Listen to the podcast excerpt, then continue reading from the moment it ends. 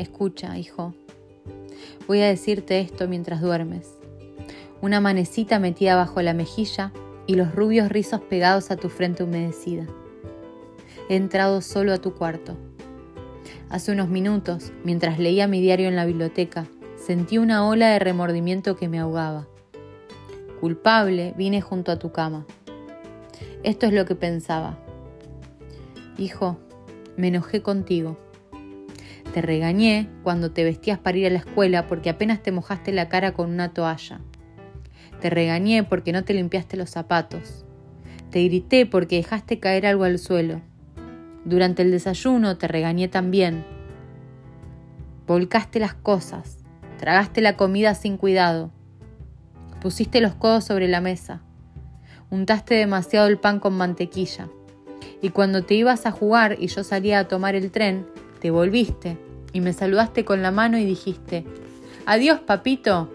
Y yo fruncí el entrecejo y te respondí, Ten erguidos los hombros. Al caer la tarde, todo empezó de nuevo.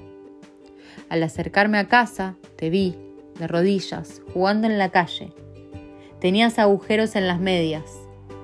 Te humillé ante tus amiguitos al hacerte marchar a casa delante de mí. Las medias son caras, y si tuvieras que comprarlas tú, serías más cuidadoso. Pensar, hijo, que un padre diga eso. ¿Recuerdas, más tarde, cuando yo leía en la biblioteca y entraste tímidamente con una mirada de perseguido? Cuando levanté la vista del diario, impaciente por la interrupción, vacilaste en la puerta. ¿Qué quieres ahora? te dije bruscamente. Nada, respondiste. Pero te lanzaste en tempestuosa carrera y me echaste los brazos al cuello y me besaste. Y tus bracitos me apretaron con un cariño que Dios había hecho florecer en tu corazón y que ni aun el descuido ajeno puede agostar. Y luego te fuiste a dormir, con breves pasitos ruidosos por la escalera. Bien, hijo. Poco después fue cuando se me cayó el diario en la de las manos y entró en mí un terrible temor.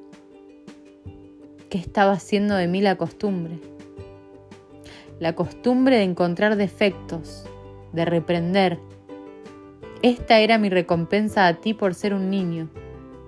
No era que yo no te amara, era que esperaba demasiado de ti. Y medía según la vara de mis años maduros. Y hay tanto de bueno y de bello y de recto en tu carácter. Ese corazoncito tuyo es grande como el sol que nace entre las colinas.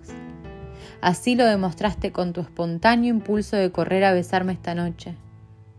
Nada más que eso importa esta noche, hijo. He llegado hasta tu camita en la oscuridad y me he arrodillado lleno de vergüenza. Es una pobre explicación.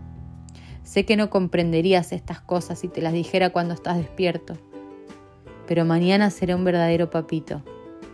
Seré tu compañero y sufriré cuando sufras y reiré cuando rías.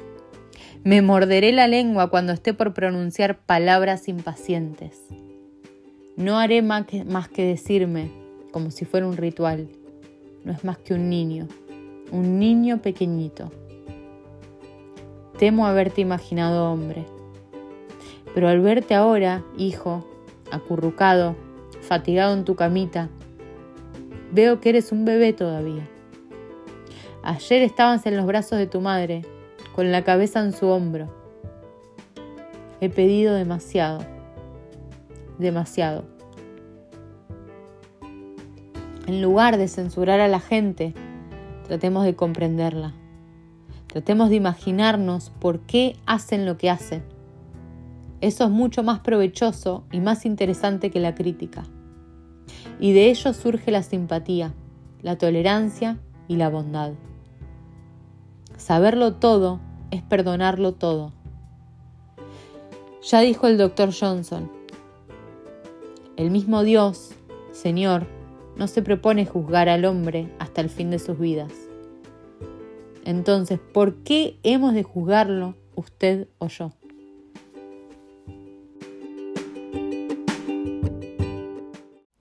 Hola, hola, hola, mi gente hermosa y maravillosa de Visión Acuariana. Muchísimas gracias por estar ahí Hey, quiero antes de empezar eh, a desarrollar el episodio que si todavía no me seguís acá en Spotify o en YouTube, que también necesito de tu ayuda, o en Instagram, que estoy como mystic-maca, me empieces a seguir. Haceme eh, ese favor, este intercambio para mí tiene que ver con un intercambio, yo doy, vos me das, nos damos y, así expandimos. Así que dicho esto, ahora sí, eh, realmente esta semana todo lo que me fue pasando en la vida y, y los episodios de podcast que yo escucho o eh, un libro que estoy leyendo o alguien que me hacía una pregunta, todo, todo estaba relacionado con este tema de, de esta costumbre y de este hábito que muchas veces sucede, que es de observar el defecto, lo que está supuestamente mal, el error, ¿no? En el otro, en cuanto a las relaciones humanas. Me, me está interpelando mucho este tema de las relaciones humanas y, bueno, por cosas que estoy trabajando en, mi vida personal y, por un libro que estoy leyendo que se llama Cómo ganar amigos e influir sobre las personas, de Dale Carnegie. Es súper famoso, un bestseller de, de, hace mil millones de años. Eh, y está buenísimo, lo recomiendo. Todavía no lo terminé, pero está muy, muy bueno y incluso me pasaron así como, como muchas cosas, como cualquier podcast y episodio que, que empecé a escuchar, hablaba sobre algo conectado sobre esto y, y, cómo confirmo una y otra vez que cuando tu cerebro está puesto, cuando tu mente está puesta en un lugar, todo empieza a, lo empezás a ver con esos ojos. Por eso es tan importante saber esta característica que tiene nuestra mente para ponerla al servicio nuestro y para ponerla a nuestro favor, porque es así. Siempre vamos a tener razón. O sea, usemos eso para el bien. Y, y me, esto que acabo de leer en la introducción es parte de este libro, le corresponde a este libro y realmente eh, me tocó profundamente y y siento que es una de las cosas que yo más he trabajado en mi vida y que antes, por ejemplo, en el trabajo era mucho más así con, con la gente con la que trabajaba. No, no tuve la característica yo particularmente de estar como criticando a espaldas, pero sí la característica de ser muy impaciente adelante de la gente, digamos, hacérselo saber, hacérselo notar, como, como el padre, ¿no? De, de este niño como te hago notar el defecto, te hago notar eh, lo lento que sos a la hora de trabajar o lo mal que hiciste otra cosa, no con mala onda, igual nada, o sea, si ustedes me están juzgando, problema a ustedes. Me estoy exponiendo como, como algo que realmente mejoré y yo encima, bueno, vivo en Inglaterra y, trabajando como en un ambiente de ingleses que son distintos en cuanto a, a carácter y, y a personalidad y a esta cosa, yo por ahí soy un poco más efusiva y pasional y como traigo una cosa de latinidad mezclada con una cosa de, de los italianos mucho más fuerte, que se nota, digamos, y me lo han hecho notar siempre. Y la verdad que siempre no he tenido problemas, digamos, como que mis compañeros eh, he sentido el afecto siempre, porque yo también lo doy, pero sí es algo que yo he mejorado mucho, como que ellos veían que era una cosa mía, de como una debilidad, que yo antes lo, lo veía como, como algo incluso de superioridad, cómo se escondía detrás de esa impaciencia, detrás de ese hacerte ver, hacerte marcar tu error, entre comillas, porque yo creo lo que leí al final de todo este texto, que es, si Dios, creador de todo, nos ama, ¿quién soy yo para andar juzgando? O sea, realmente quiero vivir con el filtro de que todos los seres humanos de este planeta somos creaciones del mismo Dios. O sea, yo te tengo que respetar. Si yo no te banco, si yo siento que, que estás lleno de defectos o haciendo las cosas mal, es un problema mío, no es un problema tuyo. Y cómo ese trabajo personal y, y de realmente tomar cada cada dificultad, cada desafío de la vida, sobre todo en las relaciones, tomarlo como esa oportunidad de decir, yo acá voy a aplicar el amor. Ya sé que ya lo dije en muchos episodios, pero qué importante, porque este es mi gran mensaje. Y, y me encanta el proceso que yo vine haciendo en todos estos años y que este proceso no lo hice sola, este proceso lo hice gracias a eh, mis compañeros de trabajo, gracias a, a los libros que yo he leído, gracias a todo lo que yo en un momento empecé a aplicar fuertemente. Dije, esto no va a quedar en, leer, porque yo vengo leyendo y yendo a terapia y haciendo miles de cosas desde hace muchísimos años, tengo 35, desde hace muchísimos que vengo. Como esto, queriendo ser feliz, o sea, mi, mi inspiración más fuerte era como mi tristeza, mi no sentirme feliz en este mundo, no sentirme parte, no sentirme que tenía ganas de, vivir, incluso haciendo un montón de cosas que, que, están buenas y que me conectaban con la vida. Pasaban los años, pasaban los años y yo hacía cosas y yo hacía cosas y realmente no se me venían esas ganas de vivir y digo, ¿qué onda? Y el hecho de tocar fondo siempre me hizo buscar, buscar, buscar, buscar y bueno, en un momento empecé, dije, listo, voy a aplicar como que yo me doy cuenta que estaba dividida en cuanto a lo que aplicar. Por un lado era muy racional y muy, bueno, psicología y hacer esto y bueno, la vida es así, escuchando un montón de, de mensajes de, de gente como hasta cool y hay un mensaje cool bastante pesimista y lo mezclaba con un poco de espiritualidad y entonces era toda una dualidad. Ahí tengo un episodio que se llama Creencia Dual, que se los recomiendo si todavía no lo escucharon. Escuchen todos, por favor, denle like, coméntenme. Cuanto más así amor y onda le, le den a, este contenido y a Visión Acuariana, eh, más le puede llegar a otras personas que por ahí no me escuchan.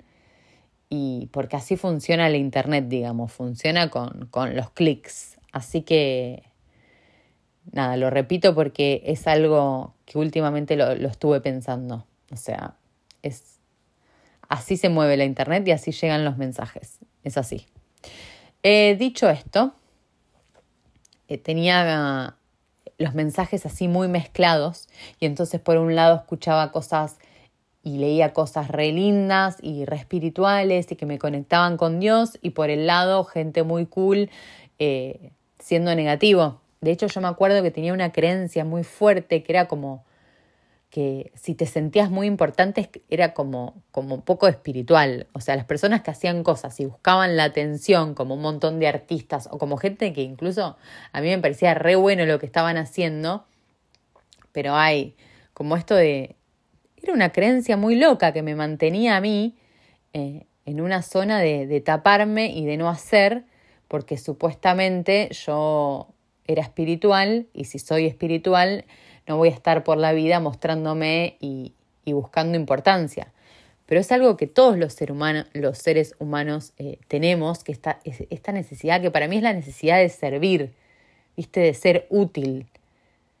Y que realmente tenemos ese diseño. Entonces, aceptarlo y, saber que, claro, yo tengo una parte de Dios adentro. O sea, obvio que soy importante.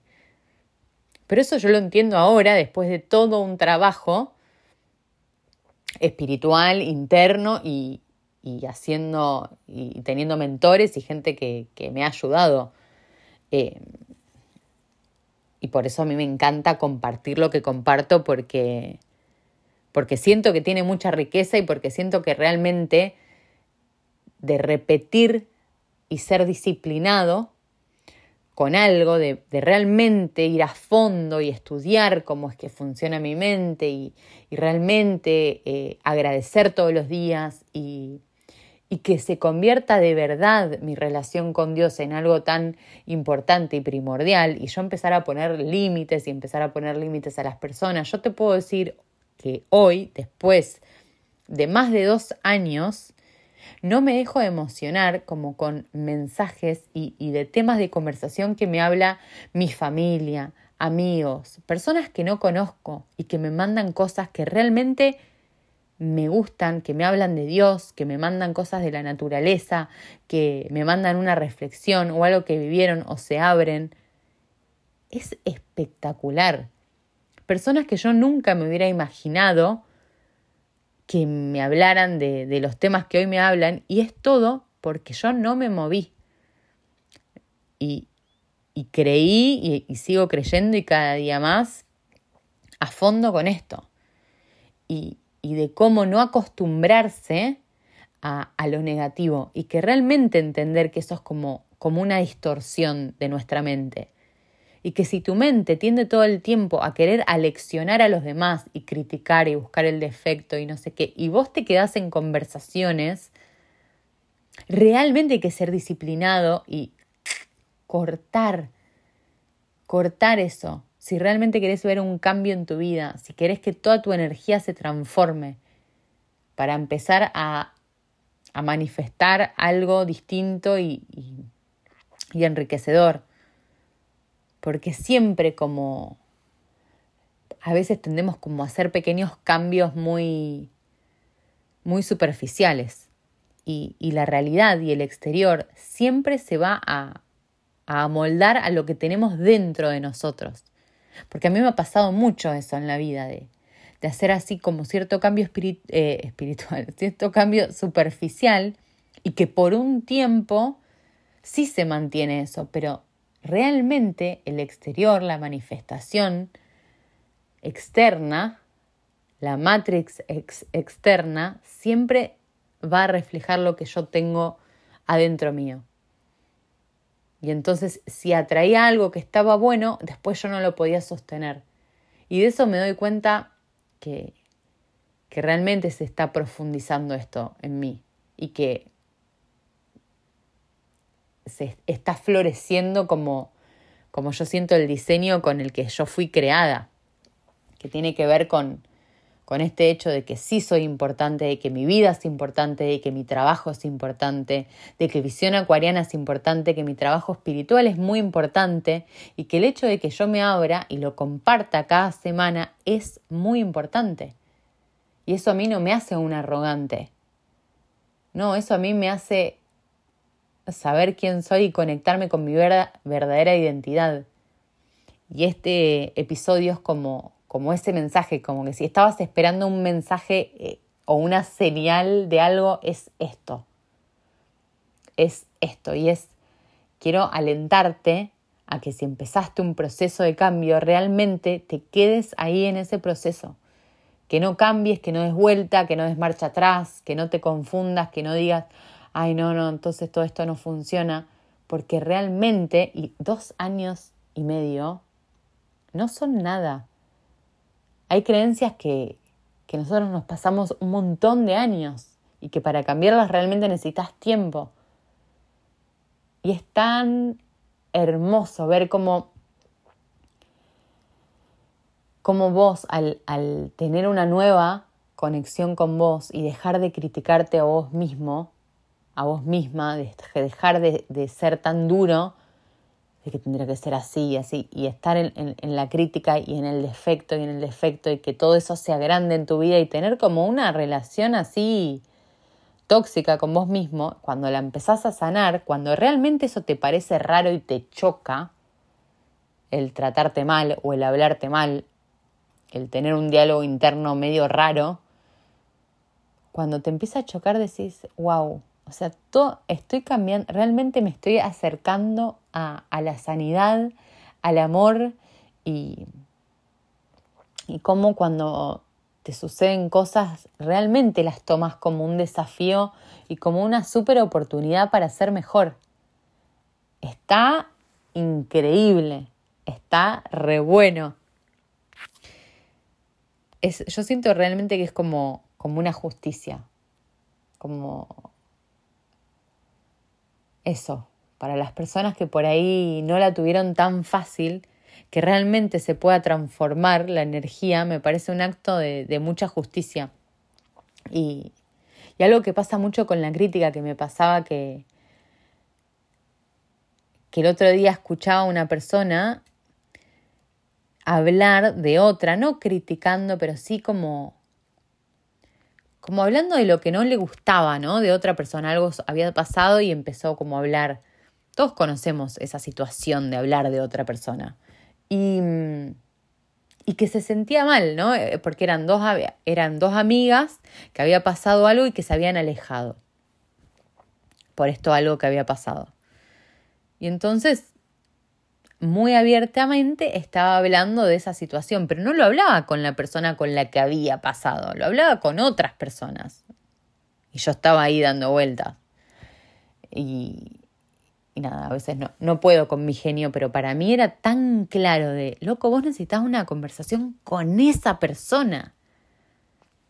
Por eso te sentís así. Yo creo que mucho hay de la crítica para como excusa, que muchas personas nos ponemos a criticar a otra como excusa para actuar de determinada manera o para demostrar como si fuera un juicio, para demostrar mis razones y por qué mi punto de vista es mejor. Y eso para mí es una trampa. Y que al final yo me daba cuenta que el sentimiento que tenía esta persona era loco, yo ahora me siento mal porque estoy alejada de esta persona. Y claro, o sea, criticarla solamente te aleja. Y si todos somos uno, en realidad te estás alejando de vos y te estás alejando de la posibilidad de vos ser mejor y amar. Realmente aliento en este episodio a, a que no alimentemos eh, conversaciones y críticas pero sobre todo que seamos conscientes de eso y cuál es tu diálogo interno, o sea, vos cuánto te criticás. Yo antes me criticaba un montón a mí misma. O sea, era muy, muy dura. Por eso digo que lo vi en este cuento reflejado, en este cuento de la introducción, porque es durísimo, o sea, no hay oportunidad al crecimiento, a la alegría, al amor, eso se ve reflejado en tu cuerpo, en tu estado de ánimo.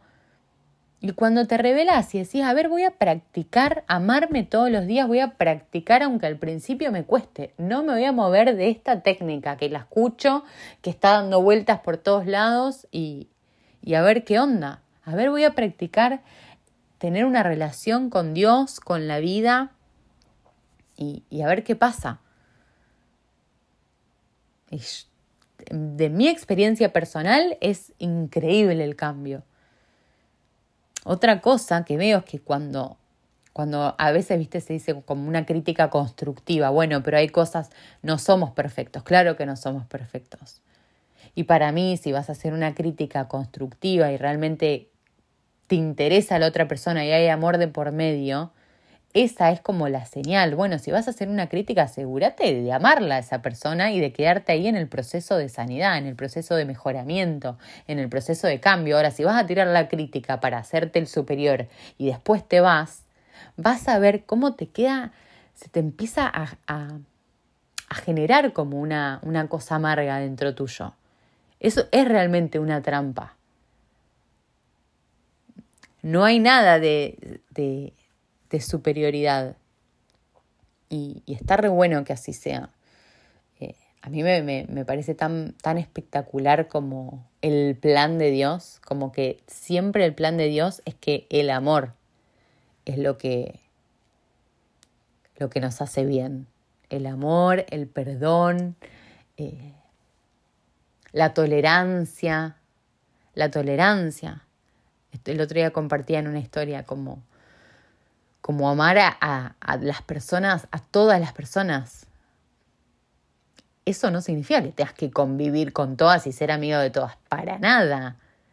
Pero sí eh, amarla, no tener esa mirada juzgadora, porque ¿quién tiene la mirada juzgadora al final? Vos. O sea, y vos tenés que vivir con vos y esa es una cosa amarga que tenés adentro.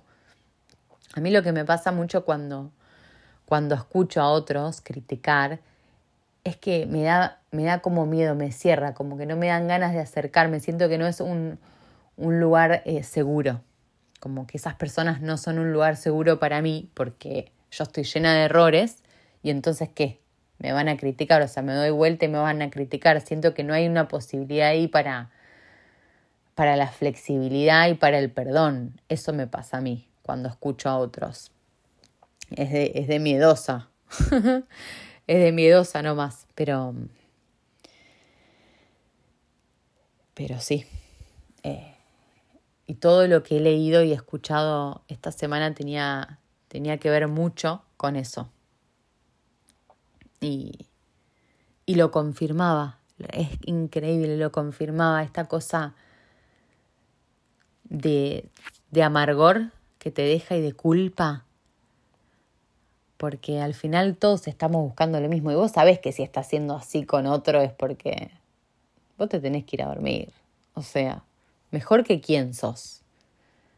El que esté libre de pecados que tire la primera piedra, ¿viste? Se trata siempre como, como de eso. Yo siento una cosa de, de te tengo que demostrar, no, no sabes lo mal que trabajan, es que no sabes cómo trabajan aquellos. Y ahí, y vos sos mucho mejor, ¿viste? Y que te vas a sentir. Esa es tu, tu identidad me encanta escuchar a, pastores cristianos y estuve escuchando a uno que es eh, de Estados Unidos, el tipo. Estuve escuchando a uno que me encantó, me encantó. Les voy a pasar ya el nombre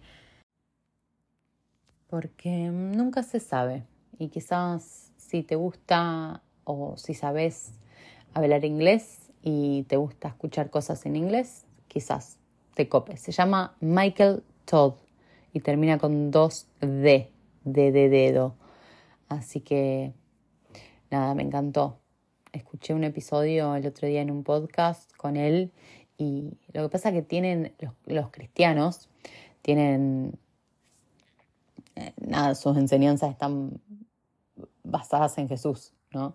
Y, y Jesús es como el ejemplo súper limpio de, de, poner en práctica todos estos principios espirituales, ¿viste? Porque al final son principios. Y, y a mí me fascina ver cómo siempre lo que nos conviene es como el amor, es como ser tolerantes y amorosos con el otro, porque eso significa que estás siendo vos inteligente, que estás siendo vos eh, bueno con vos mismo, porque es eso, como que si tenés la creencia de, que Dios nos creó a todos y que nos ama a todos y que Él no nos juzga, que nos acepta, ¿quién sos vos para andar juzgando al otro ser humano y andar criticando y andar criticándote a vos mismo y, y no sintiéndote importante? O sea, sos re importante. Y el hecho de sentirte importante te hace servir mejor tratarte mejor y, y brindarte y como dar algo al mundo. Y, y, de la misma manera vas a tratar a los demás, porque los demás también son importantes. Eh, así que eso. Y, y que lo que hagan las demás personas, porque hay un montón de gente que, que por ahí como que se escuda y, y bueno, no, pero ¿cómo no voy a criticar? Mira lo que me pasó, no, pero esto es terrible y en esta situación que... Y siempre siento que lo mismo, que todo es una oportunidad para vos ser mejor y que si el otro decide no serlo, porque no puede, por lo que sea, que no te cambie a vos, que, que lo que haga el otro no haga que vos no seas una expresión de, lo que es bueno, digamos. Yo creo que, lo bueno hay que llevarlo hasta el final, que eso tiene que ser, que, no me estoy refiriendo a ninguna perfección y que yo no soy perfecta y que tengo un montón de camino por delante, si Dios quiere, y, y que me encanta, me encanta el camino, me encanta que así sea. Así que ese era mi mensaje para el día de hoy eh, critic hada y, que venga el hada y que se lleve todas las críticas y, y que tengan una hermosa semana, mi gente. Los abrazo fuerte, celébrense, son importantes y aguante la vida. Besitos a todos.